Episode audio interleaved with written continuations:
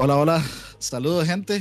Bienvenidos y buenas noches a este segundo análisis de lag, una sección nueva que quisimos traer un poquito diferente para no, pues, generar más podcasts, generar más contenido y no hacer el típico review de siempre, sino pues de hablar entre todos o por qué no, también solo una persona puede sentarse y hacer uno.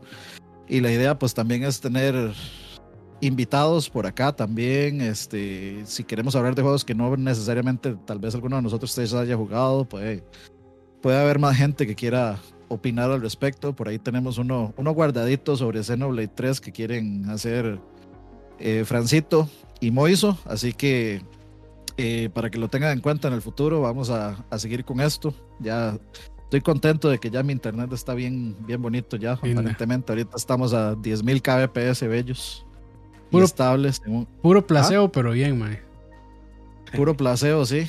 Puro platino.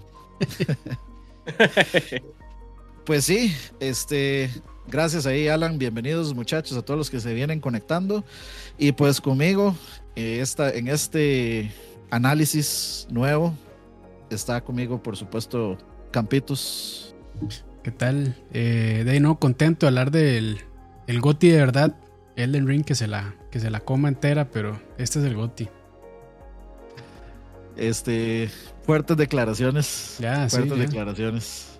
Y una vez así, bueno, y, tal vez hay que esperar a God of War, pero de momento Tunic es el Goti.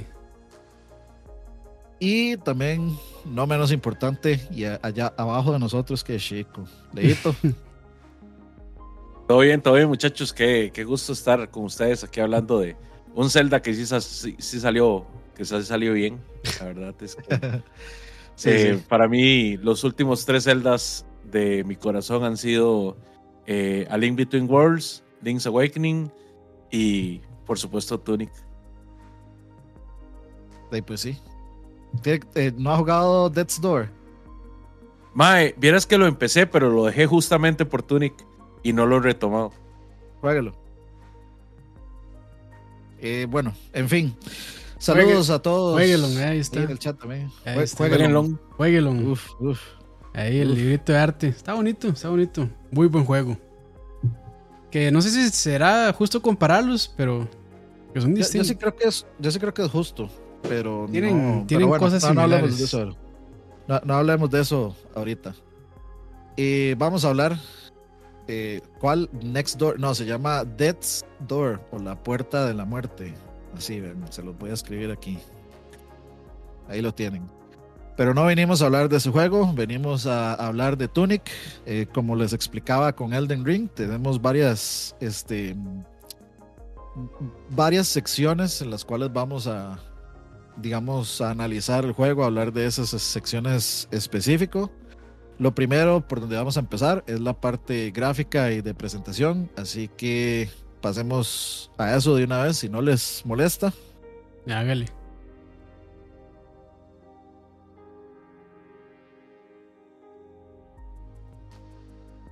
Ok, empecemos con gráficos y presentación. Y no sé quién, quién, quién se la quiere levantar primero. Campitos, Campitos, que es, que es el. Dele, dele, dele fanboy primero. El fanboy. No, bueno, de, entrada, este, creo que el juego. No sé si engaña o tal vez este, distrae un poco de lo que realmente es, o bueno, de lo mucho que es por la presentación, porque tal vez uno lo ve y uno dice, ah, mira, es un jueguito que parece Zelda, isométrico, este, y, y da con espaditas y se ve bonito se escucha bonito también. Entonces, e, es, creo que es un buen enganche realmente como sea el juego. Eh, creo que son gráficas sencillas, pero un arte muy bien trabajado, una paleta de colores muy bonita también. Entonces, a mí me gusta mucho. Este, eh, no sé, o sea, me, parece que está muy bien logrado. Eh, me gusta cómo se ve y todo, pero digamos que no diría que es, es como lo más o sea, es difícil decirlo, pero para mí no es lo más fuerte del juego realmente. Pero por ahí puede amarrar a muchísima gente. Entonces, tiene muchos puntos a favor. Y, y nada, bueno, a mí es que los juegos isométricos me matan y ya con eso. Con eso ya, a mí me tienen ganados, la verdad.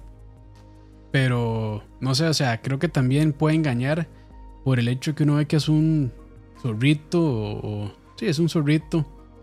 Eh, ahí todo bonito, que no le hace mal a nadie y después llegan y le partan la jeta a uno. Entonces también es, es, interesante que tiene un contraste ahí entre, entre la dificultad del juego, que tampoco es así este, exageradamente difícil, pero este, si la gente tal vez lo compra esperando que sea ahí, pues ahí tranquilón, tal vez no tanto. Pues sí. Deito, ¿qué tenemos que decir al respecto? Pues a mí, honestamente, en el apartado gráfico me gustó mucho. La verdad es que todo, todo lo que, lo que ellos ocupan representar a nivel de mundo y a nivel de, de historia complementa muy bien con ese tipo de gráficos. La verdad, a mí siempre me han gustado eh, ese, ese, tipo de gráficos para las historias que son como, como cuentos. O sea, no tienen que ser gráficos de tope de línea. Eh, me gustan estas historias que son tipo faula, ¿verdad? Y al ser eh, a falta de una mejor palabra, estilo furros, ¿verdad? Eh, furros cute. me, me gusta que la hora no sea tan realista. Sí, sí, baby furros. Que, que, no sea tan realista. Entonces, siento que está muy bien logrado. A, mi gusto, no me sacó para nada de la experiencia del juego y disfruté montones. Pues sí, eh, bueno, a ver, de mi parte, creo que la, la, la parte gráfica o sea, no la parte gráfica, eh, más bien la presentación. Creo que la presentación sí podría sacar a alguien del juego porque se ve como, o sea, el juego es tremendamente Unreal, eh, perdón, este, Unity. El juego es lo más Unity que va a unitear en la vida. Y, siento que tal vez por ahí la gente puede verlo así como de reojo y pensar como, ah, se ve medio genericón. Pero en realidad tiene un montón de... No, tiene mucho o sea, tiene un montón de carisma. Sí tiene un montón de carisma, este, tiene muy buenos diseños de, enemigos, el diseño de, en, general, digamos, de, del personaje, de, los atuendos, de las armas, de las locaciones, de todas las partes del mapa son muy bonitos. Todo lo que está relacionado, digamos, como a la historia también es bastante, es bastante, digamos, propio. Eh, y le, repito, sí, sí, o sea, no, no, no, hay forma de, no hay forma de no decirlo, pero el juego sí se ve demasiado Unity. Aún, aún sin saber que, que, el motor es Unity, como que uno de una vez dice así, de fijo es Unity. de fijo. Se nota, se nota que es Unity y, y de, cuesta, cuesta un poquillo quitarse eso de encima, pero por lo menos el juego tiene suficiente personalidad sí, tiene artística. Sí, sí. Para, para, distinguirse. Para, ajá, para distinguirse lo suficiente y quitarse, digamos, un estigma que, de que pues sí es un problema basado que pues en realidad hay bastantes juegos con también con una personalidad gráfica y una presentación este más individual o más original que uno que si uno tuviera que escoger uno dice no hombre me por ese otro entonces eh, creo que tal, ahí es donde se engaña tal vez un poquito y donde pienso que deberían ponerle eh, más atención porque creo que la, la, parte más importante de este juego y lo que absolutamente lo hace sobresalir y lo distingue por sobre todo es el manual, el, que es, el, es la mecánica número uno del juego y como parte, digamos, de la presentación visual del juego y del contenido gráfico es, es algo espectacular. O sea, espectacular el cómo amarraron una presentación muy, este, podríamos llamarle nostálgica, es la palabra en realidad que estoy buscando. Es súper nostálgica y lo amarraron a, una mecánica muy interesante y muy original también, ¿por qué no? Muy original en el sentido de que no necesariamente está dentro del videojuego la mecánica, pero a la vez no es original porque es algo que los jugadores de vieja escuela solíamos hacer, que era pues revisar el manual y seguir cuestiones del manual para, para aprender y para ver tips y para cosas así o ver revistas y demás. Entonces este juego lo que hace es adoptar esa, como esa filosofía y, y plasmarla en un manual que, que, sería chivísima tenerlo impreso, digamos. Sería súper bonito una edición de colección que tenga el manual impreso. Obviamente, bueno, este es, es, es un problema eso porque eh, es spoiler, básicamente. Sí, la idea básicamente es, está haciendo un spoiler. Juego. La, mecánica está amarrada. La, la, idea del juego es que uno recolecte las páginas del manual para ir aprendiendo y descubriendo los misterios del, del, del mundo en el que uno está. Entonces, si tenés todo el manual completo, pues obviamente te spoileas todo el, todo lo que hay que hacer y todo lo que se recoge y cuál es la historia y todo lo demás, pues es un problema. ¿Ustedes lo eh, completaron? Mm, no. Sí, yo sí. Yo creo que yo no, yo creo que yo no. Es un dolor, pero sí se logra. O sea, sí, sí, hay, hay, que sentarse. Yo fui bien medio, sí, yo fui bien mediocre y no lo completé.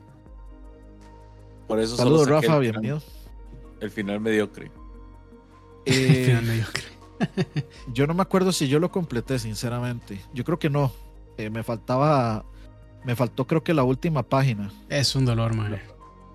Y, eso, o sea, ahí vamos a hablar más en la parte de gameplay. Pero ese juego tiene un diseño de, de, de gameplay muy particular que está amarrado a este manual. Y que considero que está hecho para, para resolver. De hecho, los mismos eh, desarrolladores consideran que, que es para, para completar en comunidad. O sea, es de esos en los que se fomenta el uso de guías, justamente, y escuchar la experiencia de gente que, que hizo descubrimientos y cosas. Pero bueno.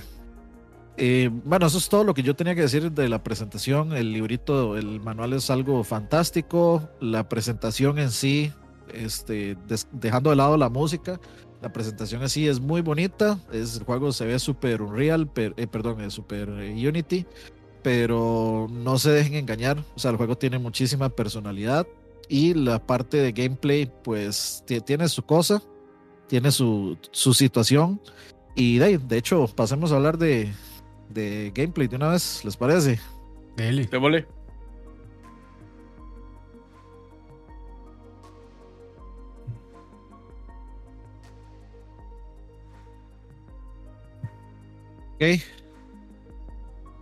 Empecemos a hablar de gameplay.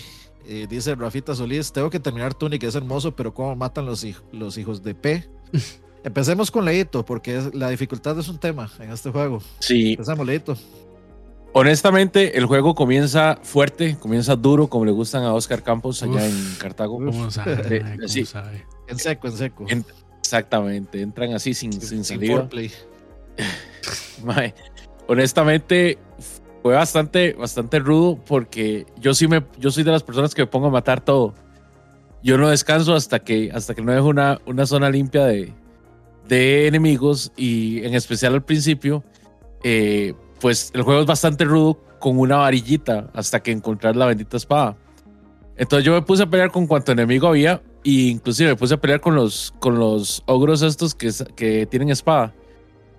Y esos más con la varilla aguantan como 12 hits. De hecho, creo Entonces, que hay un, hay, un, logro que es terminar el juego solo con el, con el palo ese. No, no sea tan ingrato. ¿Usted imagina lo que es matar a.? Sí, no, no, me acuerdo. La casi un spoiler. O, estoy, o más bien estoy pensando el logro de, de Death's Door con la sombrilla. Ese es de la sombrilla, sí. Ese es de Death's Door. Sí. Lo que hay es un, eh, eh, un, un, logro por. Antes de agarrar la espada, agarrar la escopeta. Ah, sí, sí, sí, es cierto, es cierto. Que ese yo no lo hice. Uy, pero la escopeta, la escopeta está larguísimo. No, pero más usted sí se puede hacer, más, más usted apenas casi que sale puede irse a tirar ahí a ese a ese a esa parte del mundo, digamos. Y agarrar la escopeta, pero más es, es, es, difícil, ma, porque ya esa parte está, digamos, pensada para que uno la juegue un poco más adelante. Eso ya es para gente que de, lo pasó probablemente una primera vez y ya de más o menos sabe cómo es, saben cómo moverse y se van y se tiran ahí a agarrar la escopeta. Solo, solo por el hijo puta este, logro, y ya. Sí, sí. Bueno, pero eh, eso ni siquiera es lo más, no, no, está ni cerca de ser lo más difícil de ese juego. Sí, no, Este, no. Ah, concentrémonos en el combate primero. Y ahí vamos, vamos evolucionando. Sigamos, Leito. El combate es, es difícil, digamos, no es, un, no es el típico combate de hack, hack, slash, dash y back to slash. Digamos, uno sí, tiene que tener timing y no, no, es, no, es, no es un jueguito simple, by no means, ¿verdad? Eh, sí está bien pensado, o sea, sí es lograble, pero de nuevo, uno tiene que estar recurriendo, recurriendo volver, al, volver al manual cuando usted siente que ya la cuestión está difícil. Eh, el juego es, es de leer y es vacilón porque no, no es solo leer lo que uno tiene enfrente, porque el manual está en otro, en otro idioma raro, sino que es como de, de tener un poquito de intuición. Entonces, el juego no es de ponerte todo enfrente, sino claro, tenés que no, no nada, nunca. nunca le que nada la cabeza, madre. Bueno, a mí me gustó mucho eso, que o sea, uno le da a jugar y ya empiece, o sea, no le dicen nada, es como empieza a moverse. Eso, eso me gustó mucho. Es como al estilo Doom, que de, de una vez ahí se despierta Dunga y empieza a volar machete. Y este juego es así también, o sea, no, en ningún momento lo lleva de, de la mano el juego. Sí, o sea, uno tiene que realmente, o sea, esto es como lo, lo anti, anti redes sociales, uno tiene que leer. Sí. Básicamente, o sea, tiene que leer en un lenguaje que no entiende porque hay que interpretar lo que el manual le dice. Y digamos, lo primero que pasa cuando uno pone el, cuando uno inicia el juego, eh, uno inicia el juego como despertando, o sea, más, o menos parecido a Link's Awakening, como despertando en una playa. Y uno comienza a avanzar y, este, y ahí te empiezan a decir cosas. Por ejemplo, yo no descubrí el tema de los teletransportadores hasta, hasta después que se me ocurrió hacer la vara de, de, rezar, digamos. A mí nunca se me había ocurrido eso hasta después que, que lo hice por probar y luego me di cuenta que estaba en el manual. Y es que uno empieza a ver eh, regado las paginillas del manual por todo el mapa y no las puede agarrar al principio. Uno las ve y las ve y las ve y están así como inalcanzables en ese momento. Entonces el juego sí lo lleva uno por, por una especie de tutorial, digamos, y sí le da a uno varias páginas como para empezar y, y, recolectar y, que, y explicarle a uno cuál es la mecánica principal del juego, que es abrir el, abrir el, este, el manualcito y ver qué es lo que me tiene que decir el manual entonces, em, eh, pues, pues, pues, por ahí va, va, el tema. ¿Algo más que apuntar ahí, Leito?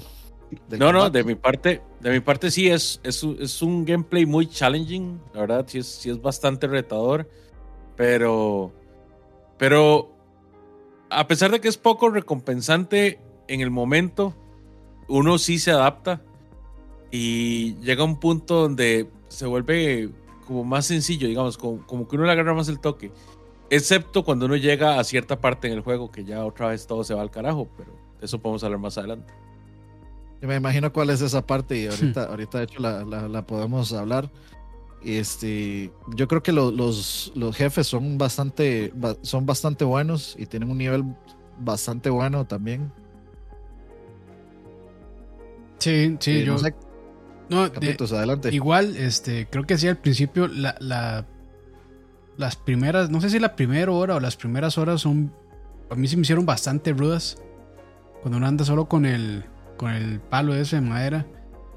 Eh, cuando yo no logra sacar la espada, como te gusta, ahí creo que, o sea, creo que ya como que se, se puede, no relajar completamente uno, pero como que este, se baja un poquillo el nivel, creo yo. Y ya hacia el final del juego otra vez vuelve, como dijo Leo, vuelve a subir el nivel. Entonces como que siempre lo tiene uno. O sea, hay una parte donde ya es como puta. O juego bien o juego bien porque si no, no pasa. Entonces, yo sinceramente no soy muy amante de los juegos súper difíciles. Este a mí en partes no se me hizo tan difícil, en partes sí. Es como que está bien balanceado, pero ya hacia el final y si uno quiere sacarle todo, sí se pone, se pone bien rudo. Y no sé si en esta parte también podemos hablar de, digamos, de toda la parte de secretos y la parte de exploración que me hizo. Sí, sí, sí, aquí, aquí va toda la parte de gameplay y de diseño de, del mundo y, de, y del diseño del gameplay. Todo aquí, así que este, esta es la parte extensa, como te gusta. O sea, yo, yo realmente cuando vi, creo que yo solo vi un trailer de este juego. Y lo vi, yo dije, sí, esto es para mí. Y no vi nada más. Entonces yo tenía una idea, tal vez, sí, no, de hecho tenía una idea equivocada del juego. Eh, yo pensé que iba a ser un juego más tranquilo, por decirlo así. Y realmente me encontré con un juego completamente distinto a lo que yo esperaba.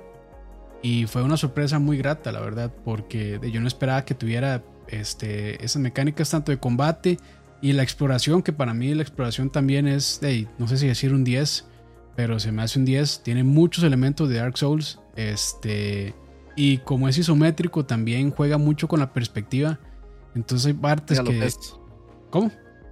Muy a lo FES. Sí, muy a lo FES también. Entonces juega mucho con la perspectiva y uno dice, ay, ¿cómo hago para llegar ahí? Y tal vez uno está dando de vueltas ahí 20 minutos, 30 minutos. Y al final se da cuenta que lo más fácil nada más era irse pegadito a la pared y ya le da la vuelta. Entonces, como que era una solución muy sencilla, pero realmente nada más era de, observación y uno por desesperado o lo que sea no, no se dio cuenta. Y tiene, tiene esas cosillas, esos detalles muy chidos que tal vez este, pueden llegar a ser frustrantes, pero cuando uno se da cuenta de la, solución, este, creo que son gratificantes. Y también, de vuelta al manual, el manual lo dice todo, entonces al principio uno dice, ma, esa puerta que está ahí, seguro se abre hasta el puro final. O, ma, ¿cómo se abre esa puerta? Y si uno realmente ya tiene la página y demás, se pone a leer el manual, se da cuenta que hay patrones, que están tirados por todo el mundo y es cuestión tal vez de seguirlos o de ciertas sombras o de ciertos colores o de ciertas figuras que hay que hacer. Entonces, o sea, como que todo está en la cara, pero está tan sutilmente puesto ahí que y, se mezcla también con el ambiente, por decirlo así, o el entorno, más bien con el entorno, que este pareciera, cuando uno ya lo resuelve, es como súper lógico, pero en el momento, si uno no sabe, pues puede ser muy críptico. Entonces también el juego juega mucho con eso, haga la redundancia de, ser, de tener soluciones sencillas, por decirlo así, o fáciles de ejecutar, aunque algunas no tanto. Hay unas hadas ahí que son un dolor de todo. Este, pero son muy crípticas al inicio. Entonces, o sea, como que, como que tiene esa parte eh, interesante de resolver esos rompecabezas que a mí realmente me gustó mucho y y no sé, o sea, yo creo que es de las cosas que más rescato del juego realmente, todo ese montón de secretos, que tal vez para ciertas personas se le pueden hacer excesivos. Y yo creo que en parte sí un poquillo, con, con unos rompecabezas se les pasó la mano. O sea, realmente, como dijo Dani al principio, yo creo que son cuestiones que si uno no se va a meter a Reddit o se va a buscar a YouTube o alguna guía, tal vez no se da cuenta. O sea, yo sí, para un par de cosas yo sí seguía, la verdad, porque están, pues, puta, realmente crípticas y difíciles. Como les digo, o sea, como les digo, tal vez ejecutar la solución no es tan difícil, pero sí llegar a ella. Entonces, tiene, o sea, como que tiene muchas capas el juego. Entonces, eso, eso me gustó mucho, la verdad. Leito, que hablamos de los, de los puzzles, de los acertijos. Ah, sí, fueron bastante difíciles. La verdad es que a mí, a mí esa parte me costó bastante. Pero me encanta, digamos. Son difíciles, pero del, del, del punto de que te hace pensar, te hace quebrarte, quebrarte la cabeza. No de, ma, esta está demasiado difícil, yo no sé qué se fumaron estos maes, voy a dejarlo ahí. O sea, el último, el último sí está muy fumado. No, sí, hay, unos que están. Es una vara excesiva, ah, hay, excesivamente fumada. Hay unas hadas ahí que hay que como que seguir, creo que es como un patrón de luces o eso, no recuerdo. O sea, me hubiera gustado hablar de esto hace, no sé, bueno, cuando yo lo jugué casi que de salida, que salió, que fue como en marzo, febrero, si no me acuerdo. Ahorita, o sea, tengo pésima memoria, entonces no me, o sea, me acuerdo de ciertas cosas, pero no al detalle.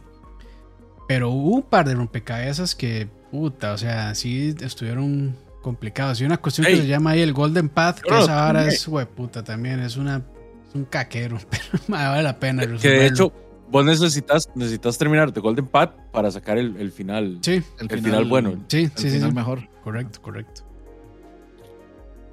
Ok, para explicarles un poquito el contexto de eso, el, digamos, ustedes comienzan el juego y hasta, hasta esos momentos, casi llegando al final, casi que llegando al último jefe, eh, y pasan pues varios acontecimientos, todo lo que uno se había encontrado eran como acertijos de perspectiva, que tal vez eh, ustedes encuentran eh, que, que, había un pasadizo en una parte donde uno no puede ver bien porque la cámara está posicionada en un lado específico para que eso no se vea, pero uno exploró y se metió por ahí. Entonces, eh, la exploración era, era como lo principal y era lo que más este, dejaba réditos, digamos. Y de ahí, pues uno se abría paso con el combate. Entonces era, era su, su estándar y su típico Zelda. pero luego llega un punto en donde el juego se abre y entonces te, te dicen del, este, como del, del, del Golden Path. Y entonces el mismo manual, el manual tiene un, eh, cuando uno empieza a agarrar páginas, uno al principio solo está agarrando páginas de que tienen que ver con la historia y que tienen que ver como decirle a uno qué tiene que hacer eh, para, digamos, la travesía principal y cómo, y cómo llegar ahí, en qué lugares están los lugares y qué es lo que tiene que hacer uno. Pero luego uno empieza a agarrar páginas que le dicen a uno, por ejemplo, ok, usted agarró este ítem, ahora cada vez que usted se encuentre ciertas cosas, usted tiene que hacer ciertas cosas. Hay algo que le, que le llaman el Holy Cross. Sí. Y tal vez aquí, de, tal vez se los voy a spoilear un poquito, pero eh, uno no tiene idea de qué es el Holy Cross hasta que usted dice, o hasta que como que usted ve el manual y dice, ok, el Holy Cross es, el, es el, las flechas del control. A eso es a lo que se refieren con las flechas del control. Entonces, ¿qué es lo que tiene que hacer uno? Uno se encuentra ciertos patrones en ahí, el mundo, patrones, sí. En el cual usted tiene que usar las flechas en, en, digamos, en ese lugar. Usted con las flechas dibuja el patrón y eso causa algo. Entonces ya uno se queda así como, ok, aquí sí ya, o sea, ese es el, apenas como el primer escalón. Sí, eso es como el básico. de- del, del nivel de fumadas que se metieron eh, para, los, para lo que está después. Eh, Ah, a mí sí me dio porque- cólera cuando me di cuenta. Me dio un colerón. Sí, a, a mí, a mí no me dio có- cólera, pero sí fue como, mae, puta, no estaba tan fue difícil. muy, fue muy bizarro, o sea, fue muy, es- está muy escondido, digamos. Sí, sí, sí. O sea, realmente uno tiene que sentarse a interpretar, porque uno perfectamente puede terminar el juego sin necesidad de hacer nada de eso. ah, sí. Eh, pero, pero, pero luego uno se da cuenta que está todo este subcontenido dentro del mismo juego y que es importante porque al final de terminaste el juego es como terminar un poco Hollow Knight con el final malo, sin saber que está todo el White Palace y todo eso, por Sí. ejemplo. Pero la cosa es que en este juego encontrar el White Palace es una, Ay, sí. es una fumada, es una fumada indecente. Eh, más, mucho más que Hollow Knight. Eh, Hollow Knight es un juego, pues obviamente más retador en, en combate. Yo siento que este juego, el reto no está ni en el combate ni en la exploración, está en esos puzzles. Ahí es, eso es donde realmente sí, usted le ponen una barrera gigante a saltarse. Sí. Y eh, bueno, la vara del Golden Path es, eh, por ejemplo, eh, con, con el Holy Cross, usted no se va a encontrar ciertas cosas que una vez que uno entiende qué es el Holy Cross, uno va a detectar en el mundo, porque primero uno se empieza a como a Sí, vuélvase loco. sí, co- co- como que como que uno dice, ah, solo en estos lugares que tienen esto y no. Luego uno empieza a ver como eh, y- y lugares y uno dice, "Mm, este lugar parece como que se puede usar, como que, como que le está diciendo a uno que use esto y uno lo Empieza a usa y ver el código de la Matrix. Sí, sí, sí, sí, exacto. se, se le abre a uno el tercer ojo Sí. eh, en, en la frente, no el otro. Entonces, eh, ahí es donde uno empieza a encontrar todo este mundo gigantesco de, de puzzles que tiene el juego y que todo está, o sea, yo creo que sí ocupa al menos un 50% del manualito. Uno tiene que sentarse a ver como un 50% del manualito y el manualito a uno le va diciendo un montón de cosas. O sea, le dice a uno que el manual "Vean, dice- este, Le dice prácticamente todo, Todo. mae. Todo, todo. O sea, Todo. ahí le pintan todo. La, la historia, el lore y, la, y el juego. se le fue el internet Se le a- fue a Leito. Bueno, sigamos, sigamos. a Leo. Bueno, eh, sigamos. Al menos no fui yo. Era lo importante. Sí, sí. A ver, ¿qué? Sí, se, se le fue la luz. Y Dice. bueno, ahí. Ah, es vacilón porque aquí, aquí hoy se estuvo yendo la luz también. Temprano, esperemos que no se vaya ahorita. Ojalá que no. Pero sí, más, o Pero sea, bueno. es, es interesante. El, o sea, el manual realmente se vuelve un recurso. O sea, yo creo que. No sé, yo, yo pasé el 25-30%, incluso más de todas la- las horas que jugué, que ahorita estoy revisando en Steam, jugué casi 20 este, en el manual. Entonces, el manual realmente se vuelve un recurso. Cuando uno ya lo, se, se sienta a analizarlo, este. Realmente es, es cuando uno descubre el juego, creo yo. Como, es como, Sí, exacto, es como exacto. por capas, o sea, está como el juego principal que nada más de vaya, agárrese con todo el mundo, eh, mate a cuanto bicho se le ponga al frente y chao. Es como la primera capa y ya después la segunda, tercera capa y además es cuando ya uno realmente se sienta a leer el manual, a entenderlo y todo eso, bueno, lo que mencionó Dani del, este, del, el, ¿cómo, cómo fue que dijo? Ya se me olvidó el nombre. Del, bueno, las flechas, pues, del control. Ah, sí, el, Holy Cross. El Holy Cross, ajá. Cuando ya entiende eso, se abren muchas puertas, realmente. Pero incluso más, o sea, entendiendo esa parte, todavía hay más. O sea, no es como que todo se resuelve nada más siguiendo los patroncitos que están marcados en una pared o que están marcados en el suelo o algo así. Entonces, o sea, tiene muchísimas capas realmente el juego. Entonces, eso lo hace interesantísimo. Ahí, ahí, digamos, empieza el juego. Y, y, es que el juego, vamos a ver, para mí la parte más superficial es el combate. Sí, definitivamente. Entonces, La, como la, la, capa más baja del juego es el combate. No es un juego de nada más de que a punta de combate y que agarro un nuevo ítem y con ese nuevo ítem mato al boss. O sea, la, fórmula de Zelda. Este, este juego no es eso. No es eso para nada. El, combate es solamente para ir de lado A a lado B. Pero luego viene la parte de la exploración, que es eh, lo segundo más importante. Y luego se abre la parte de, los, de estos acertijos, que es la parte más central del juego, porque el juego constantemente le está uno, le está uno haciendo zancadillas, porque cuando uno cree como que ya, ya descifré eh, todo, igual, con, por ejemplo, con este Holy Cross, como uno dice, ah, ya sí, nada más busco estos, estos lugares que tienen esto y, listo. Y abro todo. Y, no, resulta que uno, uno se encuentra este, acertijos musicales, se encuentra acertijos visuales, se encuentra acertijos de todo tipo, donde, o sea, eh, cuando yo descubrí ese acertijo musical, yo no podía creer que esa vara de veras, de, veras era, eso. Y el manual se lo dice. O sea, el manual, y, eso es lo chiva del manual. El manual con un dibujito en lapicero, que es como si uno, o sea, como si uno mismo hubiera tomado, ajá, como, como cuando uno tomaba notas, como cuando uno apuntaba las contraseñas o las fatalities de Mortal o los cheats de GTA o, o los passwords de cualquier juego este, lo, lo es que, digamos, o sea, ciertas hojas tienen apuntes en lapicero.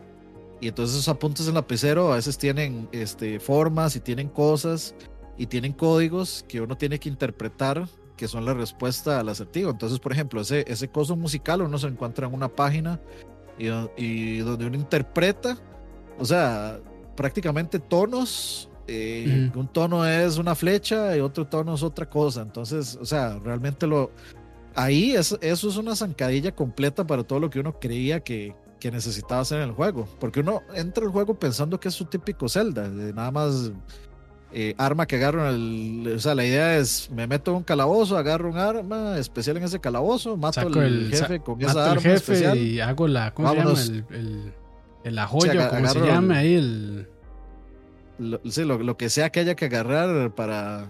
Para abrir el calabozo final. Sí. Que, más que, sí, que es así. Pero eso es como. Esa es la primera capa nada más del juego. Esa es la, base, la base. Superficialmente es eso, sí. Porque de nuevo, uno, uno puede terminar el juego sin absolutamente resolver ninguno de estos acertijos después. Eh, o siquiera uno, uno, realmente no necesita usar la, el, toda esta vara del Holy Cross y, el Golden Path, no es necesario hacerlo, pero le van a dar a usted el, final, el peor final. Entonces, sí, que no queda así como, y, así, o sea, si uno saca ese final y se queda ahí, es como, mm, estuvo bien, pero, pero como que no, pero es que sí, sí, realmente le faltó, faltó muchísimo por completar después de eso. Y que yo creo que tal vez la gente que no tiene paciencia para leer o ponerse a analizar, digo, y con todo respeto, o sea, al final a mí a veces también me da pereza ponerme a leer y analizar y todo eso. Pero si, si no lo hacen, sí, yo creo que se están perdiendo mucho de la experiencia realmente del juego. Y, yo creo que los mismos desarrolladores tal vez, bueno, estoy asumiendo, pero podrían decir, sí, si una persona llega lo pasa sin realmente prestarle tanta atención al manual, eh, está bien. O sea, eso es una, creo que esa es una de las maneras en las que ellos también pensaron que el juego se pueda jugar. Porque creo yo que se puede también jugar a muchos niveles. Que es, de, que es eso, o sea, ya clavarse en el manual y, lo, bonito del manual es que el, manual en sí es un rompecabezas también. Porque a veces, o sea, como dice Annie, tiene como apuntes en lápiz, ahí en lapicero, en una esquinita. O, o sea, súper ahí escondido, súper sutil y tal vez uno no se da cuenta o le dice a uno, ok, vaya a la página tal para ver tal cuestión. Y tal vez esa página le hace falta a uno. Entonces uno como que se mete en esa cuestión de, ok, ¿cómo, o sea, me está diciendo que vaya a la página, qué sé yo, 7 y esa no la tengo. ¿Cómo hago para, para entrar a esa página 7? ¿Dónde está?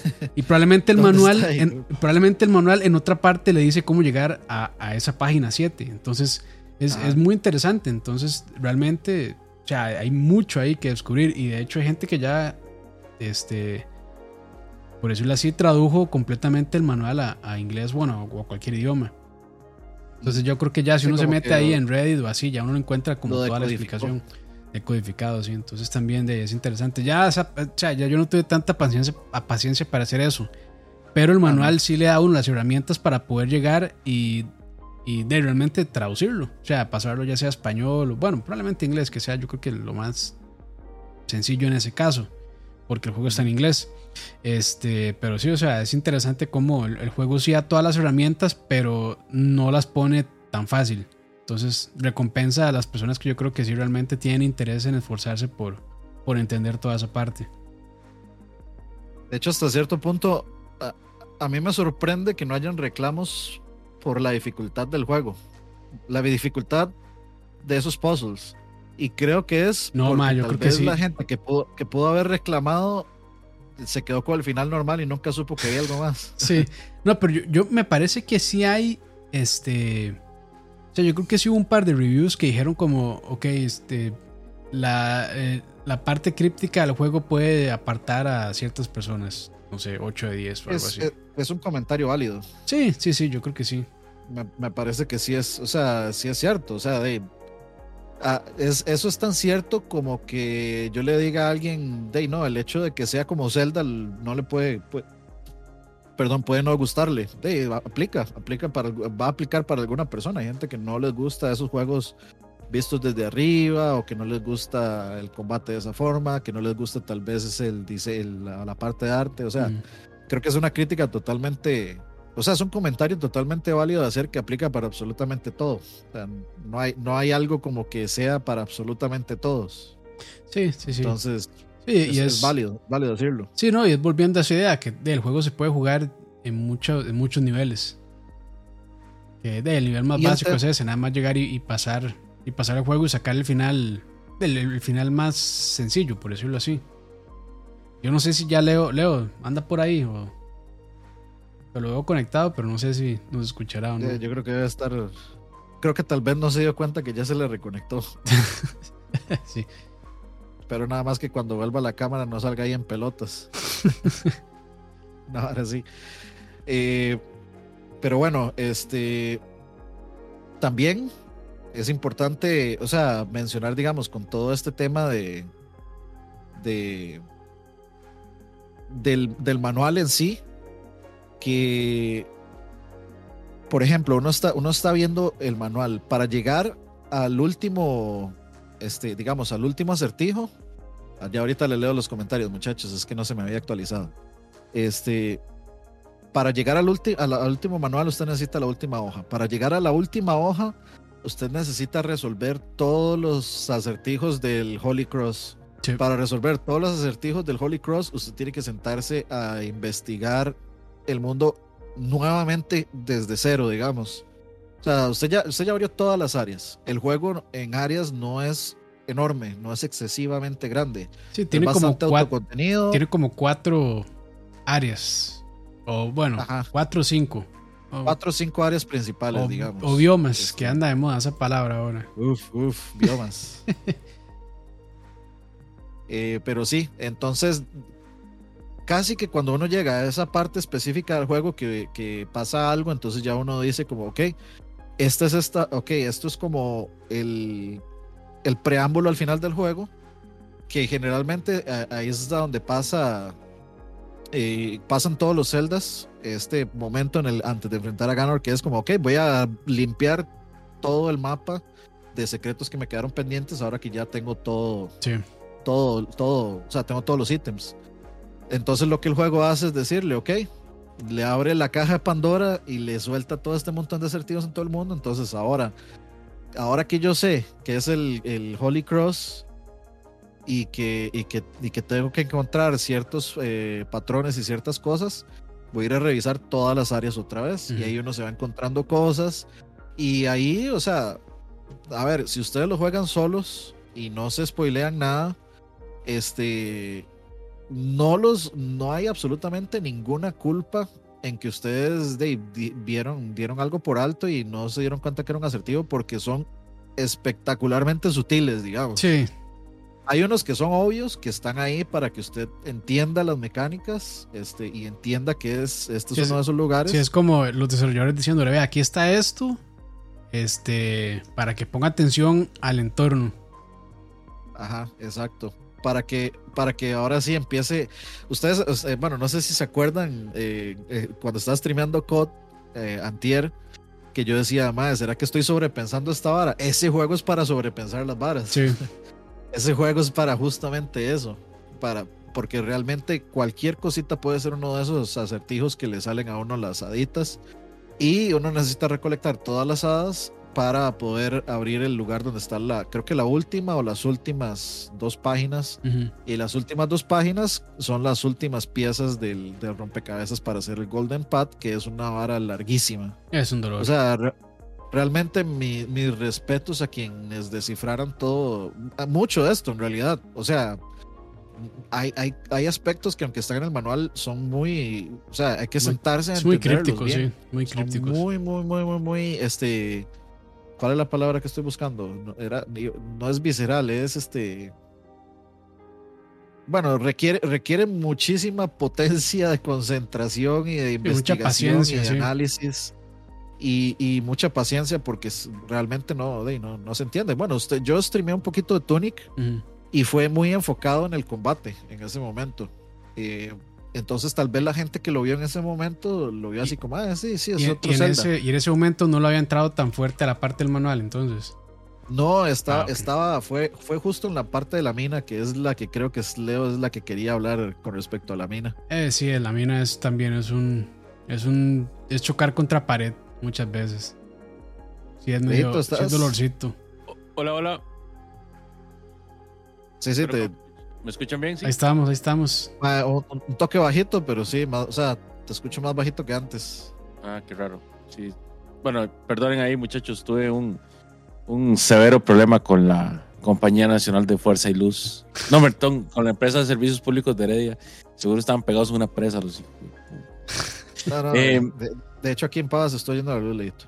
por cierto, el Zencaster también Palmolive. Sí, Palmolive de que, van, pero ya, yo aquí lo estoy, yo aquí tengo una copia local, entonces no hay bronca. Ok, ok, ok. Pero sí, le atinaron perfectamente, muchachos. La parte que más me jodió a mí fueron esas putas cavernas. Qué increíble. Va, o sea, tuve una sesión como de 50 muertes, así aproximadas, solo en, la, en las cavernas, donde un día simplemente, fue un sábado de hecho, llegué y dije yo, no, hoy no será el día, hoy no me voy a quedar con el clavo. Después de 50 muertes, dije, te maldigo, apagué todo y me fui a, respirar al parque a ir limpio un rato porque estaba harto ya.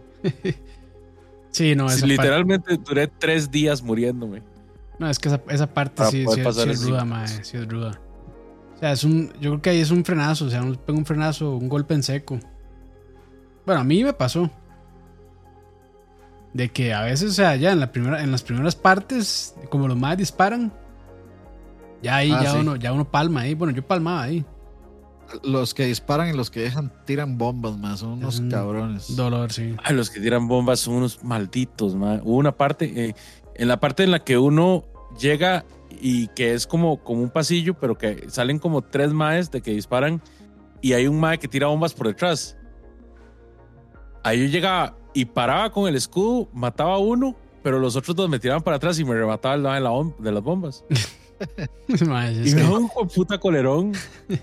Entonces me iba, me y me compraba como, madre, gastaba como mil, mil diamantes, ¿verdad? Comprando cohetes. Entonces los agarró y les tiraba, les tiraba, les tiraba, les tiraba. Y siempre en el último calculaba mal y el madre que disparaba me pegaba y me, remataba el madre de la bomba. Qué rudo. A, mí me mataban casi, a mí, a mí, me pasa mucho eso, a mí me matan mucho por no usar esas armas secundarias. A veces siento que yo, o sea, son medio acumulador. Sí, no las usa por, por miedo. Por si acaso. y no las uso. Sí, puro, puro, eh, puro Resident. Sí. Puro Resident, que no guarda todo, el puro final de ahí, que el pichazo de municiones y demás. Para contexto, muchachos, es que esa área del mapa, bueno, quienes vieron en, en el stream, esa área del mapa, uno entra a un lugar en los cuales hay unos cristales que continuamente a uno le reducen la vida. Entonces, prácticamente uno pasa toda esa área que un hit y se muere. Sí. Todo el área. Entonces eso lo hace bastante rudo, bastante, bastante rudo. Esa, esa, es la parte, digamos, en la que mecánicamente el combate se vuelve primordial. En, ese momento es donde, pues es un tema de supervivencia, el tema de exploración y todo eso se vuelve un tema meramente de supervivencia. De, ok, ¿dónde carajo, cómo carajos avanzo aquí? ¿Por dónde? Y sáquenme de aquí. Básicamente, ese es el, esa es la situación que se da ahí en ese lugar. Ya después uno puede regresar y ya uno le vale tres hectáreas. pero es, pero es por ese es por ese toque. Y voy a leer comentarios así rapidísimo. Dice Rafa Solís en chileno está este juego de NES lo tiran al agua. Gru, saludos Gru, buenas noches. Saludos Emperor también, buenas noches. Chelo me dice, me viene el stream de Michael por aquí. Saludos, bros. Sorry por leer tarde el mensaje de Chelito. Eh, no, me, no me actualizó aquí el, esta madre. Rafita Solís, F. Tioleo, sin fasmofobia y lo asustan igual. Recuerdos de Vietnam. Saludos, Michael Pérez, bienvenido. Los dibujos de Arthur Morgan, dice Rafa Solís, buenas Emma. Y eh, Alan FM dice sin manual, así lo voy a pasar, nunca ah, me fijo en esas cosas. Se puede, se puede pasar, pero no es, no es la meta del juego. O sea, nosotros sí los, los exhortamos, los instamos a, que, a explorarle, a explorar un poquito a explorar. si tenés tres años.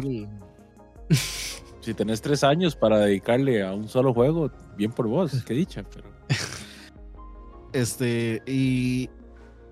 Y bueno, hablando justamente ya del tema final, como para ir cerrando la parte de, gameplay, es que, eh, y esto pueden tal vez considerarlo como un spoiler, pero creo que no es. Este, una vez que uno resuelve el, Golden Path, el, el, acertijo final, pues los desarrolladores básicamente le dejan uno una nota que dice como este, lo que hiciste es increíble, ahora vea, vea afuera y comparte lo que sabes. Entonces, básicamente, el, o sea, los mismos desarrolladores están incentivando el compartir información, el cómo lo logró, cómo llegó aquí, cómo lo descifró.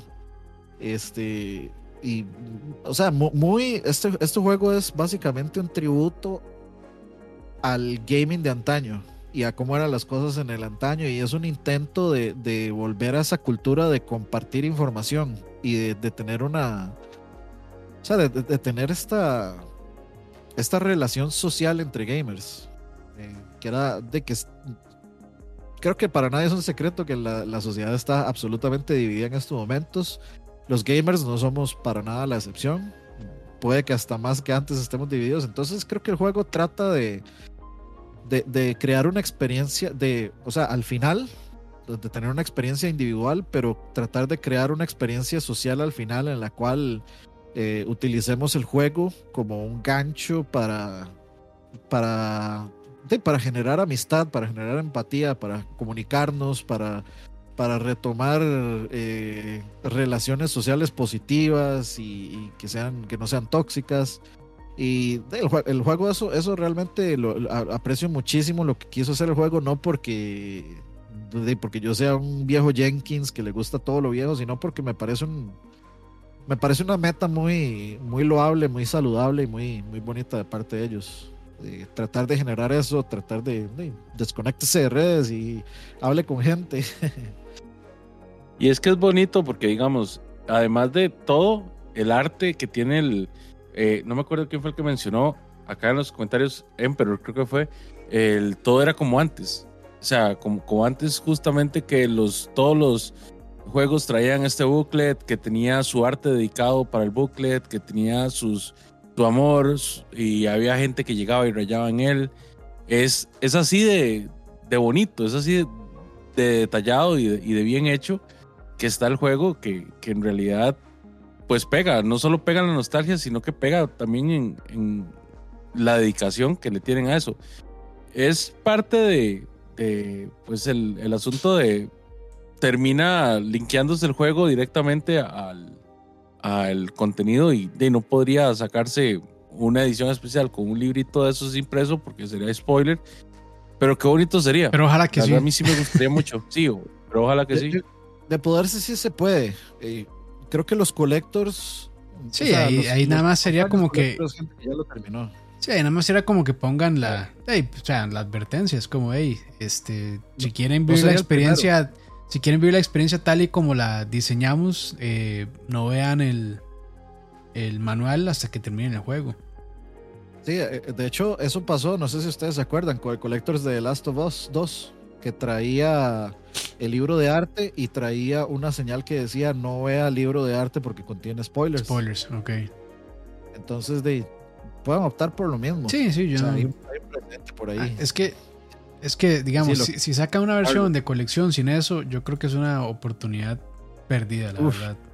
Totalmente, sí, desperdiciadísima, digamos. Sí, pero ojalá, que sí, ojalá que sí. A mí me gustaría, la verdad, eh, porque, o sea, siento que ese juego lo hicieron, o sea, está diseñado milimétricamente alrededor del, del, del manual y lo hicieron tan bonito que o sea, no sé a mí. o sea, es súper lindo. Sí, cuando, cuando yo lo completé, yo dije, pucha, o sea, ojalá que sí, porque parece como que lo hicieron, bueno, primero eso, o sea, milimétricamente calculado para, que, para llevarle al jugador, digamos, a, a la meta de una manera bastante peculiar y compleja, tal vez. Pero también, no sé, como yo pensando, madre, esta vara está hecha para que la impriman en algún momento. Pero, ojalá, ojalá. Ya sí, bueno, a modo de, digamos como de comentarios finales con respecto al gameplay, yo sí pongo a este juego como mi nuevo estándar de celdas. Ok. En el, en el sentido de que, así como decía Campos, o sea, esto está pensado mm, quirúrgicamente. Cada cosita que pusieron en este juego está, fue pensada quirúrgicamente y adrede.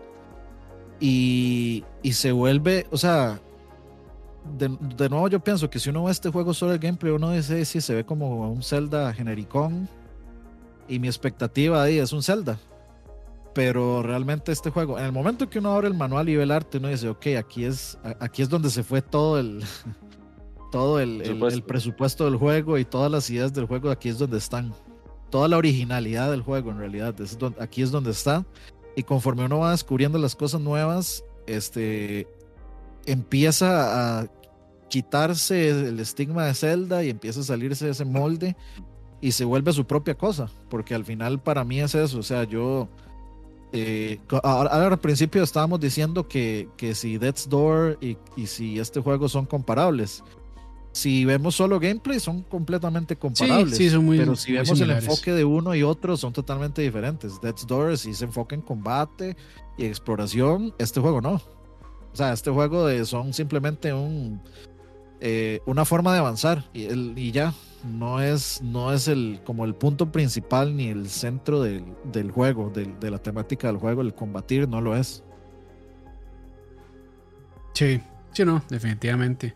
O sea, sí, como decía Ani, si uno los pone a comparar ahí, este, eh, mano a mano, sí, parecieran ser similares, pero son, son bien distintos en, en su, ¿cómo decir? En su intención. En su intención, sí, y también en su... sí, sí, sí, intención. Yo creo que esa es la palabra correcta. Y también de diseño, al final, diseño del juego. Pero... Pero sí, no, yo... Creo que ya dije mucho de la jugabilidad y también de...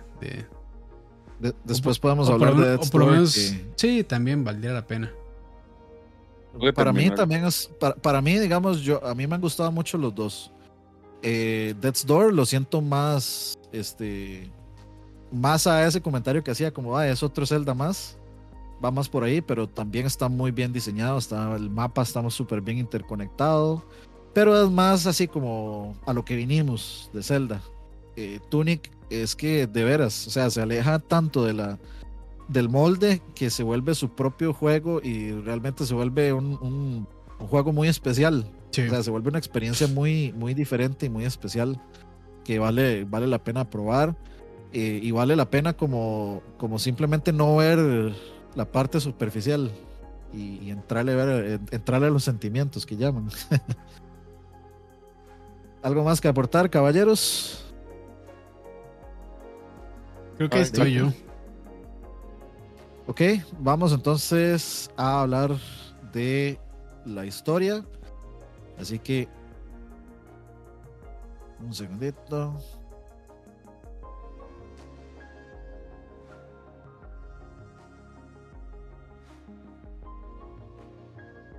Ok. ¿Quién quiere entrar a la historia? O le entro yo, que soy el, el, chico chico historias. El chico Arjona. Sí, mae. Yo, yo, ahí sí, mae. Vieras que. Puta madre, es que la historia es tan críptica también. Que. Y, mae, o sea, tiene un lore bien grande el juego. Mucho. Muchísimo. Y ahí yo sí debo decir que lamentablemente yo debería darme otra vuelta. Ahora sí, para analizar más esa parte, porque la primera vuelta, o sea, me, centré mucho en la parte de, bueno, la jugabilidad y resolver muchos los acertijos que, digamos, si uno resuelve, pues ahí se va contando un poco de la historia. Pero también hay que entrarle fuerte al manual para poder entenderla más. Y ahí yo, ahí creo que yo sí fallé bastante, la verdad.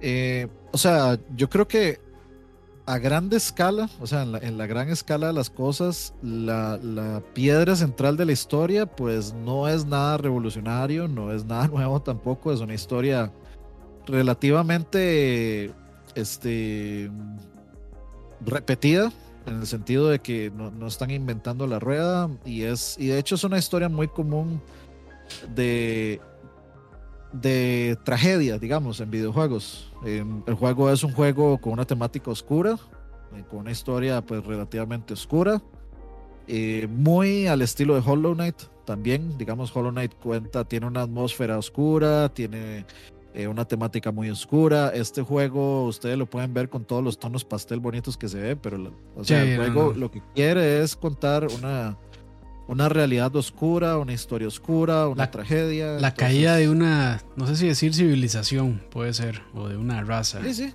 sí, totalmente, la caída de una, de una civilización. Así se puede, así se puede ver. Y por supuesto los finales reflejan diferentes variantes de lo que, de lo que conllevan las decisiones del juego, en el juego que no son decisiones, digamos, como de que quiere hacer esto, sí o no. No, son decisiones que se dan a través de lo que uno descubra a través del gameplay y si logra este, resolver todo el Golden Path y demás. Pero sí, o sea, digamos, la historia no es lo más sobresaliente en el sentido de que, como les decía, pues no no, está inventando la rueda, no es algo nuevo, no es así como una carajada tipo Metal Gear Solid 1, donde hmm. uno aprende hasta de este cosas nucleares y guerra nuclear y, este relaciones internacionales, política y demás. No, no. y cuestiones de, DNA y así. sí, sí, sí. Sí, este, cómo, cómo creamos a VAMP y todo. De nanomachines también. Es, si hay algo que no tiene sentido, nanomachines. Sí, exacto. Eso lo resuelve todo. ¿Un mago o nanomachines? Nanomachines. Pero ¿Cómo, es una historia. ¿Ah? como un chavalo poseyó a otro chavalo solo con implantarle la mano, nanomachines. sí, sí. Eh, pero bueno, el que sea una historia simple, o que sea una historia pues que ya hemos visto antes, no, no le juega para nada de forma negativa. Es una buena historia contada a través de un mundo que, que creo que es lo más importante. El mundo es interesante, los personajes son interesantes. Creo que es, es, es, es interesante también y parte de la historia el tema de que el, de que uno está aprendiendo, o sea, de que uno es un extranjero, uno es un extraño y ellos hablan una lengua que uno no entiende y, al final uno logra entender todo a través del, lenguaje visual del manual. De nuevo, otra vez volviendo al manual. Pero todo se lo explican a través de, del lenguaje visual, que es muy, muy interesante. El juego no tiene realmente, digamos, este, cutscenes de nada.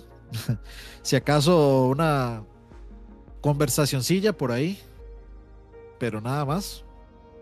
Y todo está contado a través de, de pequeñas pequeños fragmentos de información. Entonces, eh, la historia es, es buena. Si ustedes, como, como yo, les gustan las historias así como, como trágicas y, oscurillas, pues les, va a gustar. Pero claramente no es un juego en el cual la, historia sea el centro principal. Esto no es un The Last of Us, no es ninguno de esos tipos de juegos así, o Detroit Become Human, nada de eso. es un juego en el cual eh, ni siquiera voy a decir el gameplay, los puzzles es la idea central del juego, es el núcleo más importante del juego. Entonces, eh, bueno, al menos eso es lo que yo tengo que decir de la, de la historia. ¿Leíto? Yo creo que le diste al clavo cuando dijiste es similar a la historia de, de Hollow Knight. La verdad es que si, si hay un punto de comparación, sería con, con en Hollow Knight justamente. Eh, ambas pues narran la historia de este héroe que no tiene ni idea de, de, la, de la, aventura que está emprendiendo. Eh, la historia está ahí, hay que buscarla. No, no te la. No te la ahí también. Sí, sí. No te la tiran de frente. No te la tiran así como en la cara. Pero si vos la buscas, la encontrás. El Lord es enorme, sí, como, exactamente. El Lord es enorme, como le gusta a Campos. Y, y, ¿cómo se llama? Es muy rico, es muy vasto, pero tenés que dedicarte a buscarlo, tenés que dedicarte a encontrarlo. Es una tragedia, porque, o sea, el, el final accesible, el que está al alcance de todo el mundo, pues es una tragedia. Sin embargo, también tiene un final, eh, pues yo le llamo feliz, que cuesta legítimamente un testículo sacarlo, pero se puede. como en la vida como en la vida exactamente. Eh, y como en Hollow Knight también. Sí, de hecho también en Hollow Knight hay que matarse para sacar el mejor final. sí, sí, sí. Pero sí, bueno, de ahí, eh, algo más que aportar a la historia, porque si no, sigue otro tema bastante importante a hablar, que es la música, el audio, el juego. Pasamos. Hágale. Vamos, ok. Vamos Vamos para la, la musiquita, muchachos.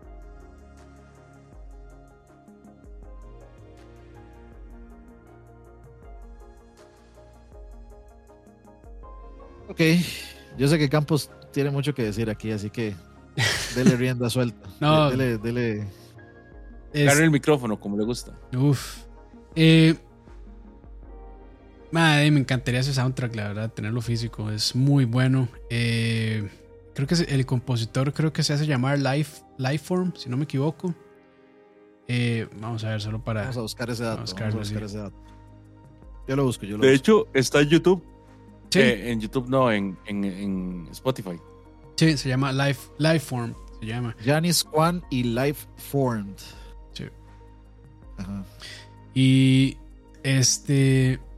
Creo que es. es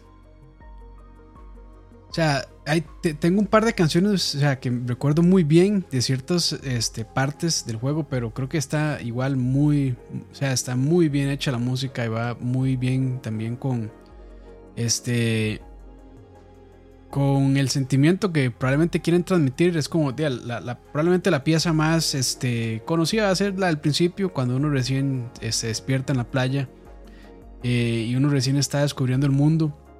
Entonces es una música como muy eh, suave, ambiental, puede ser esperanzadora también, muy, muy relajante, por decirlo de alguna manera.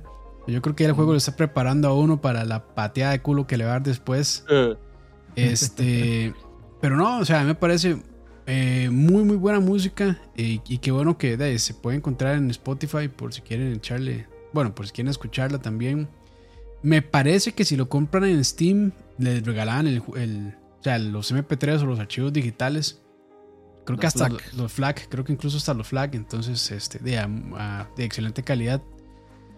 Eh, y nada, o sea, yo no, sé por qué Dani pensó que yo iba a hacer muchísimo la música, pero realmente no, o sea, solo puedo decir que, que me gustó muchísimo y me parece que este, está eh, muy bien hecha para, para el juego. Y de acompaña, acompaña realmente. Es música de fondo. Eh, en algunas partes. Creo que en, no sé si en alguna parte realmente llega a tomar como relevancia, creo que no tanto. Este, pero la música siempre está presente en todo momento. Y nada, no, me gustó, me gustó mucho, la verdad. ¿Y qué tal el audio del juego? Ah, ok, el audio del juego. Eh, de sonido, todo eso. Creo que bien, realmente, lo, esperable. Eh, no, no sé si. O sea, yo, diría que de cumplidor, la verdad, no, no, no me parece como que tal vez los efectos de sonido y demás sean así muy.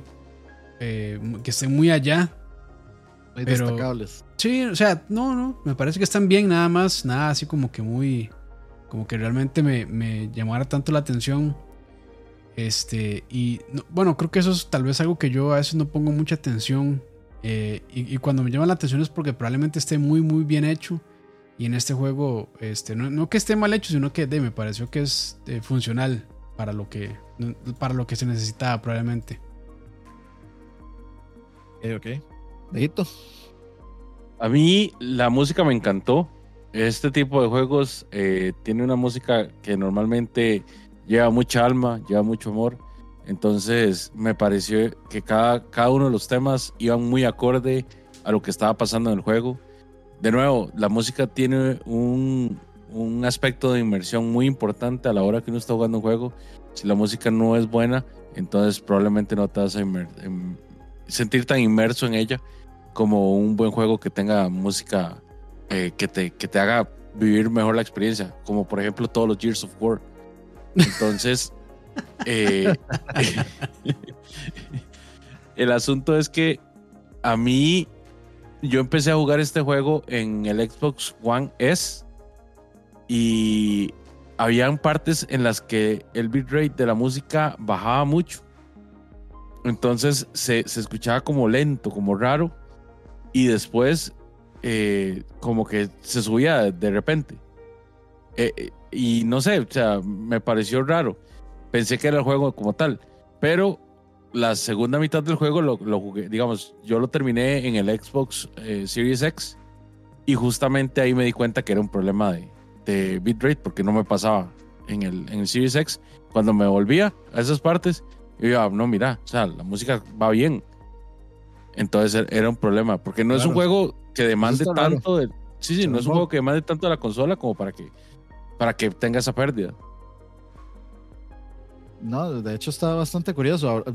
Tocando así rápidamente el tema de gameplay, yo no me encontré absolutamente ningún bug. Ah, no, ni problemas técnicos, no, nada. Cero, está increíblemente, increíblemente pulido el juego, sí.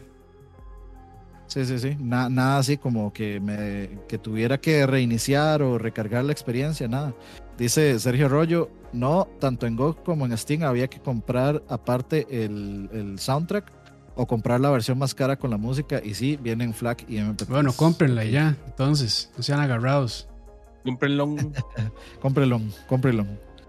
Este, sí, de hecho, en esa, en esa parte técnica nunca encontré ningún tipo de, de situación ahí de, de bitrate o de gameplay o de bot, botadera frames que yo me acuerde. Limpieza consola, Leo. De hecho, ¿quién, quién sabe? ¿Quién sabe, que, quién sabe qué pudo haber sido eso? Me parece algo bastante curioso. Nunca se, nunca se puso a googlear, a ver, como si encontraba a alguien que tuviera alguna experiencia similar. No, no, eso fue, eso fue igual que cuando traté de correr el Forza Motorsport 5. Eh, ¿Era el 5? No, el Forza Horizon. Sí, el Horizon fue el que lo traté de correr en el Series X y en el, en el One S. y yo dije, bueno, no vale la pena, honestamente. Mejor me espero tener el Series X. Ok, este dice Alan FM, a mí me dio unos temillas parecidos, pero lo limpié y no me dio más problemas. Ok. Interesante. Entonces algo del, del Series S directamente. Interesante, interesante. Ok, eh, Dave, yo creo que el otro tema que tenemos extra es el DLC, pero claramente este juego no tiene DLC, entonces es algo que por obvias razones vamos a obviar, nos vamos a saltar ese tema y nos vamos a ir al, veredicto final para ir cerrando este, este análisis de hoy, así que pasemos, vamos a ver, pasemos de una vez al veredicto.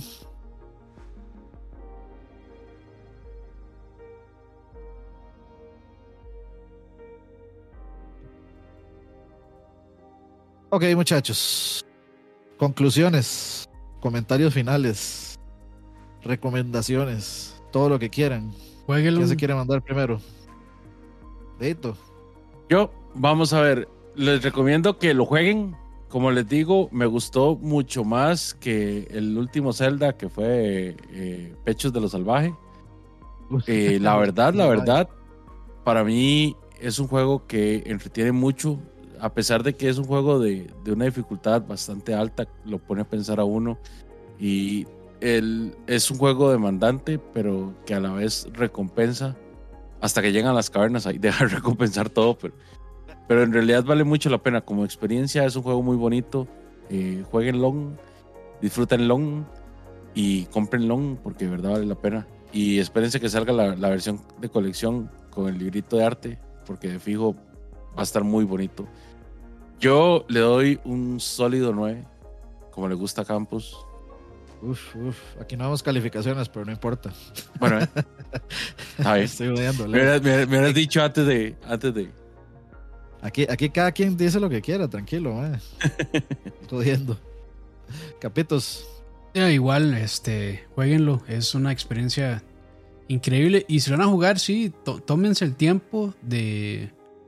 Este, tal vez no sacarle todo, pero sí de explorar un poquito, de tratar de este, de sacar lo más que puedan realmente. Yo creo que vale muchísimo la pena esa experiencia. Y nada, o sea, recomendación full, realmente. Y para mí es de, lo mejor que ha salido en el 2022, eh, realmente. Aunque, o sea, también debo decir que yo este año no he jugado mucho.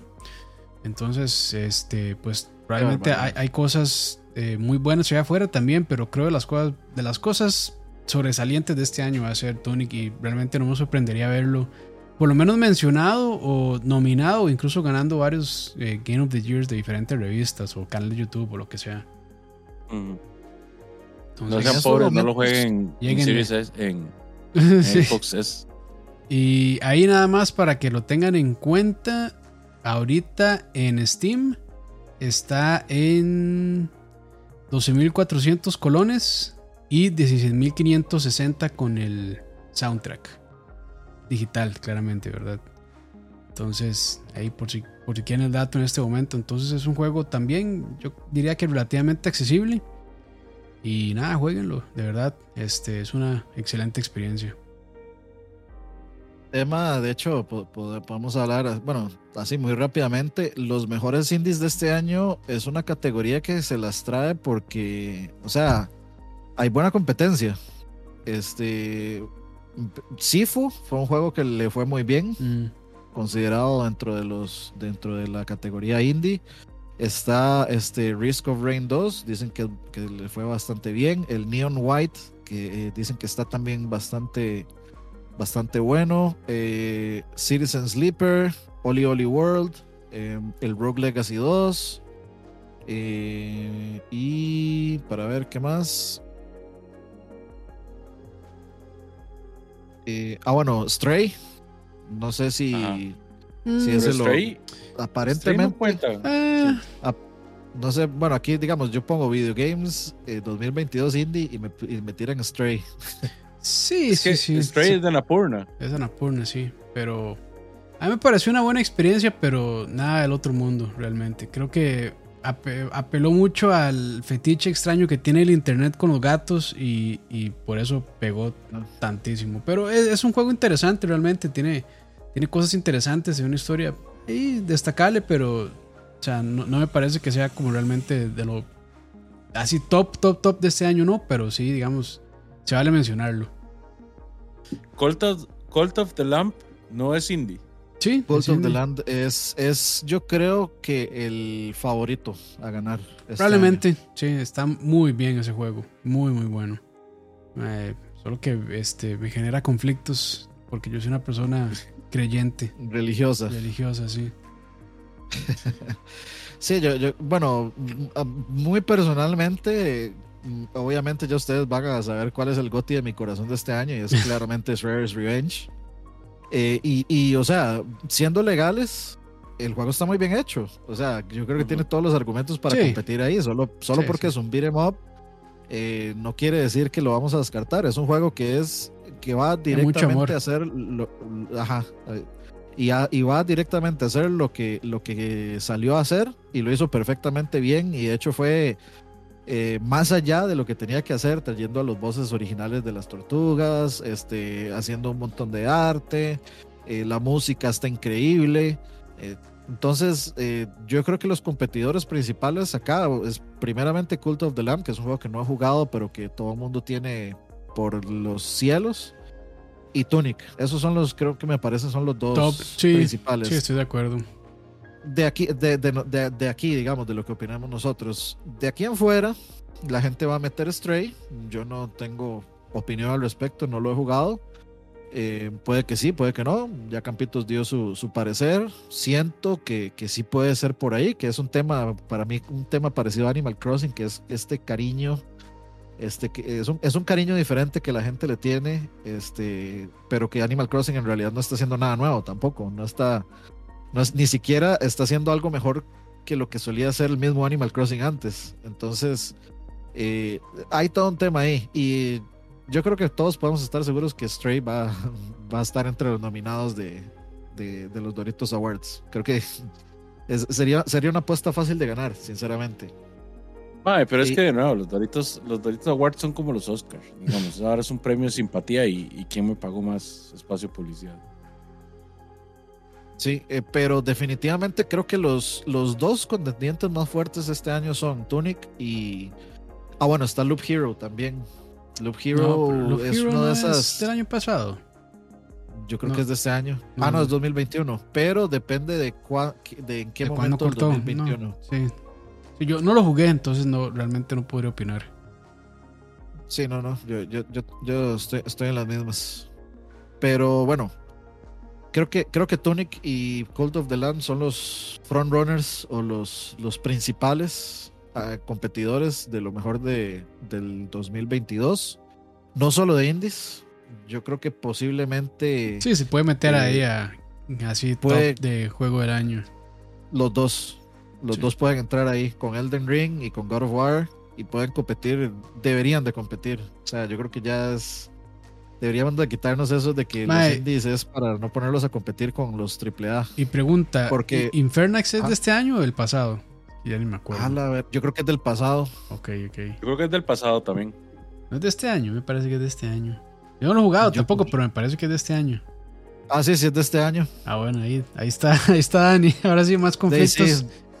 Pues sigamos con los conflictos, más que, más que ya anunciaron un DLC nuevo, pero Infernax también es otro juego que eh, para mí es Infernax y, y Shredder's Revenge es eh, top ahí. Vamos a hacer esto y lo, y lo hicimos perfecto. vamos a hacer un, vamos a hacer un juego igual a, esto y lo hicimos perfecto. Yo, eh, por más amor que les tengo a los dos juegos, es posiblemente los dos juegos que más les he metido tiempo, más que a Tonic. Yo Infernax le saqué todos los finales, todos en stream. Todo, todos los saqué a ese juego.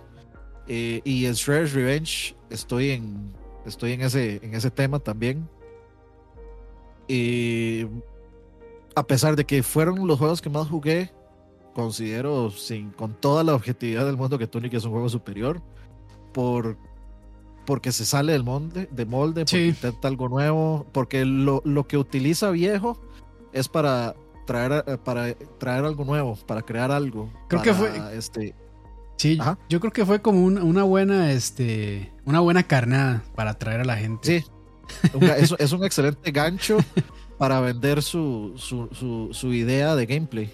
Exactamente. Eh, o sea, es, como que yo hubiera, me hubiera puesto a jugar Shredder's Revenge y fuera un beat'em up y de pronto se convirtiera en algo revolucionario para el género de beat'em ups. Y Shredder's Revenge no lo es, tampoco lo es Infernax. O sea, Infernax es es Castlevania 2 bien hecho, básicamente, mm. y con un montón de referencias y, con un montón de amor por justamente los juegos que está referenciando. Entonces son juegos, son juegos este tributo, podríamos llamarle así. Son juegos tributo.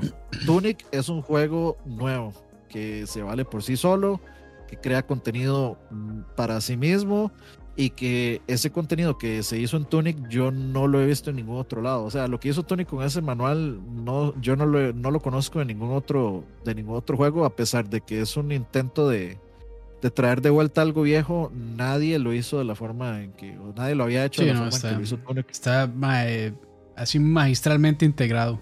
Ese, o sea, las mecánicas con el manual. Bueno, es que el manual al final es una mecánica también, entonces, o sea, hasta eso, o sea, uno puede meterse en el manual y jugar solo, solo con el manual. Sí. Sí. Eh, y Cult of the Lamb es un juego que también eh, no está reinventando la rueda, igual que Tunic, pero está, está trayendo cosas nuevas en otras áreas. Todo, todo, este, todo este tema, digamos, de mantener el culto y todas las cosas inapropiadas que se pueden hacer, pues eh, ha generado mucha, mucha simpatía con la gente. O sea, la gente se le ha hecho muy divertido, a pesar de que es un juego muy, muy, muy... O sea, el, género del juego en sí es muy poco popular. Es, y eh, ha calado como en gente que generalmente no va a jugar ese tipo de juegos.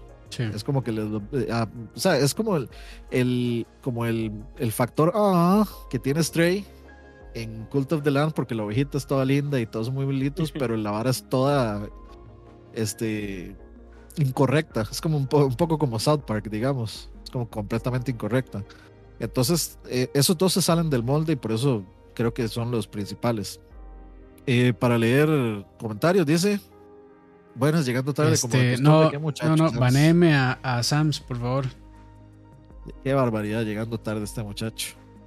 Yo jugué Tonic 10 minutos y casi me duermo. Tal vez era el momento, tal vez le otra oportunidad.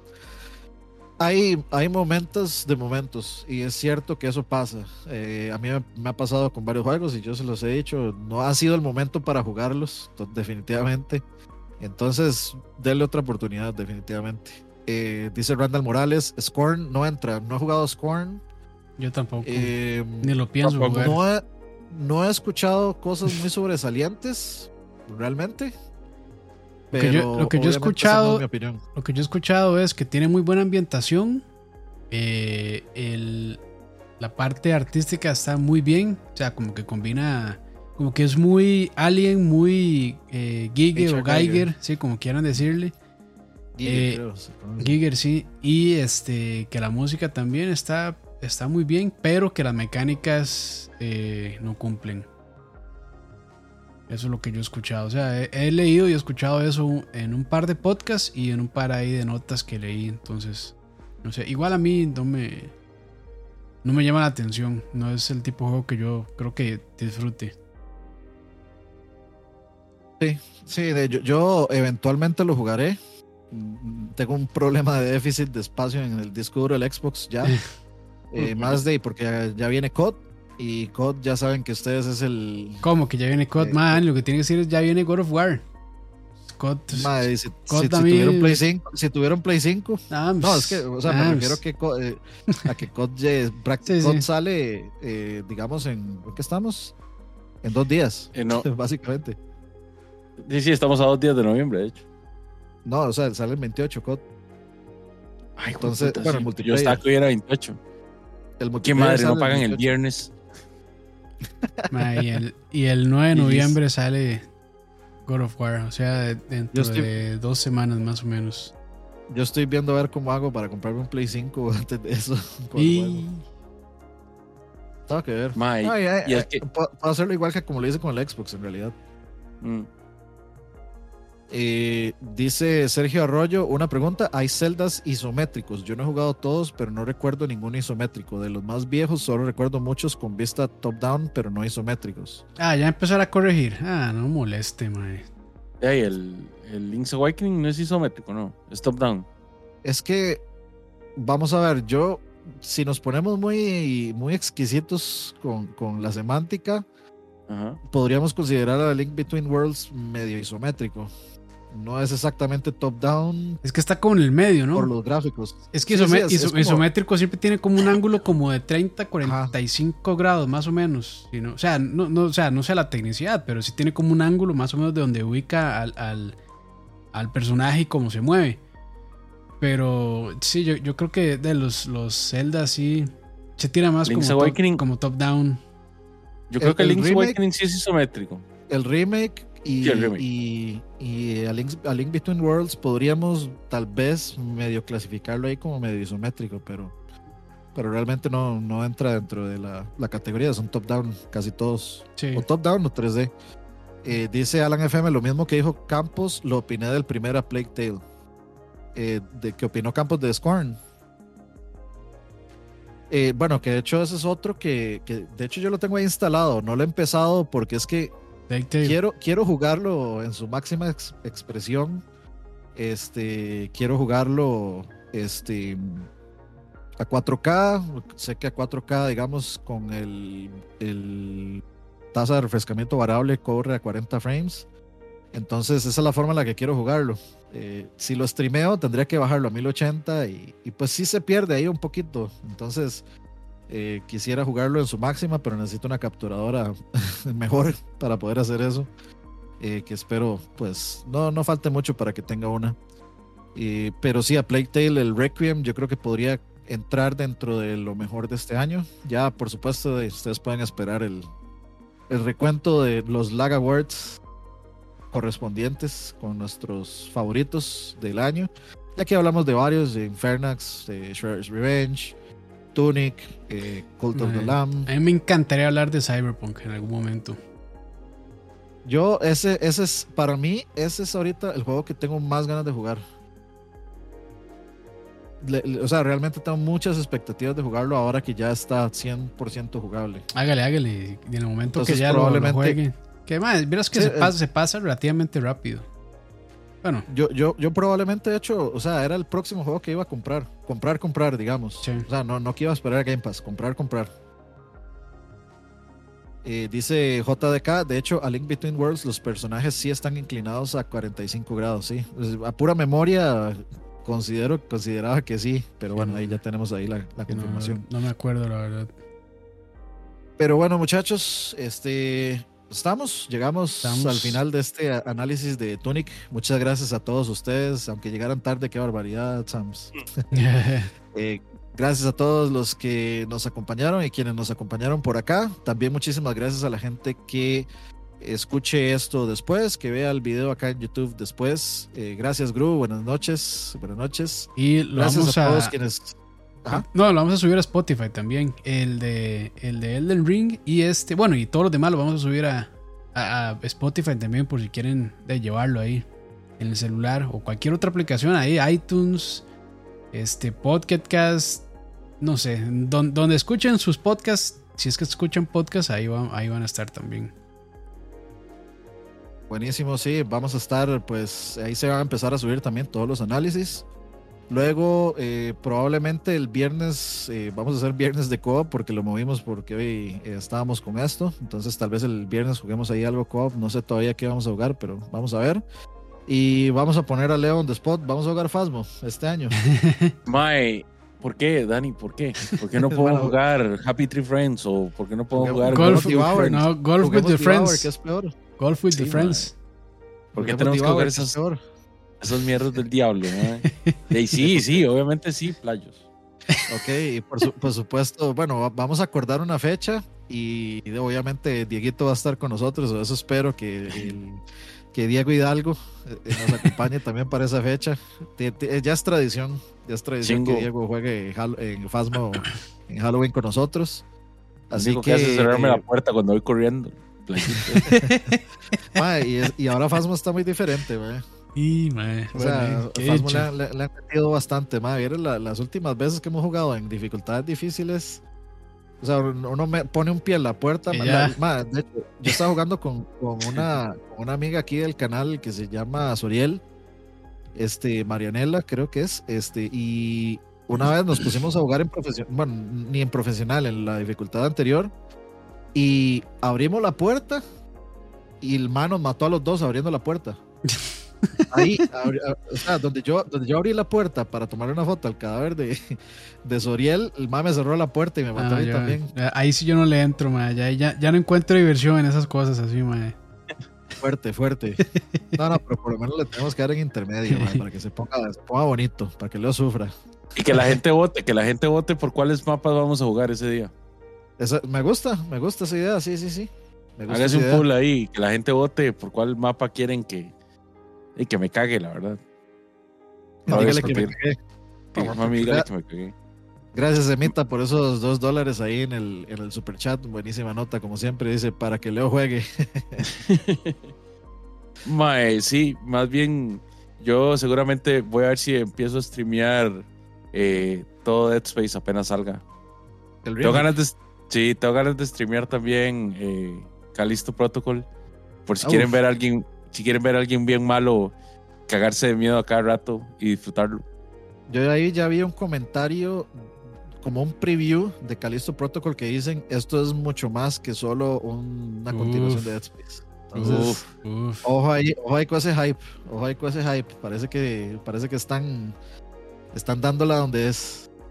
Están tocando el punto, el punto G bueno, muchachos, muchísimas gracias de nuevo por acompañarnos. Gracias, Campitos. Gracias, Leo. Estén atentos a nuestras redes para que eh, vean pues las notificaciones de lo que estamos haciendo, de los streams. Mañana jueves, por supuesto, vamos a estar con las noticias en Checkpoint, en The Couch CR. Entonces, para que nos acompañen, igual 8 pm. Y probablemente el viernes hagamos ahí algún stream co-op eh, for the LOLs. Todavía no sé de qué. Tenemos que ver qué, qué hay. G es por gamer, exacto. Mr. el punto G de gamer. Pero de gamer. Eh, gente, también recuerden, por favor, dejar el like en el video y si pueden dejarnos un comment, no solo en el chat, sino también en el video, porque eso ayuda a don, a don algoritmo a que nos sonría la buena fortuna en YouTube y no nos, y no nos deje sin salario este mes. Entonces, por favor, compártanos, déjenos el comentario y muchas gracias. Nos vemos, muchachos. Pásenla muy bien. Nos vemos mañana. Chao, chao.